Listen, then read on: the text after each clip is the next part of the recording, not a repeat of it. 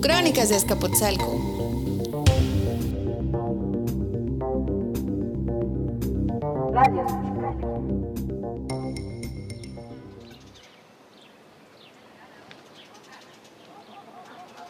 El 19 de agosto de 1821, en la calzada Escapotzalco y la parroquia de los Santos Apóstoles, los estruendos de los cañones resonaban por toda la localidad, las balas eran descargadas con furia y los gritos de guerra enardecían a la población.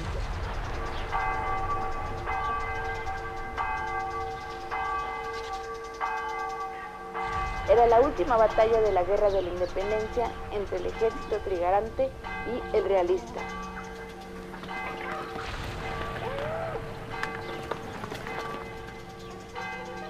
El combate se libró cuando caía una intensa lluvia y las calles, aún de tierra, comenzaban a enlodarse.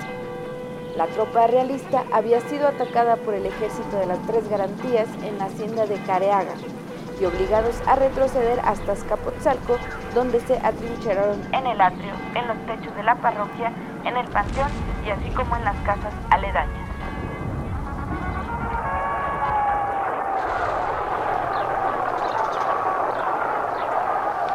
El ejército independentista, comandado por el coronel Anastasio Bustamante, atacó a la guarnición realista, quienes se defendieron arduamente hasta que el armamento de los insurgentes comenzó a escasear.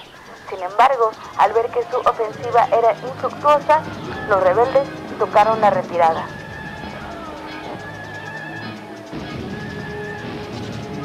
Pero el soldado Encarnación Pachón Ortiz, al no querer abandonar una pieza de artillería que estaba atascada en el fango, recibió una bala del ejército enemigo que acabó con su vida. La escena enardeció a sus compañeros de armas, quienes asaltaron el atrio y enfrentaron cuerpo a cuerpo a sus rivales. Los realistas habían sido derrotados. Vencidos, huyeron hasta el puente del Rosario y así culminaron 11 años de cruentas batallas por la independencia de México.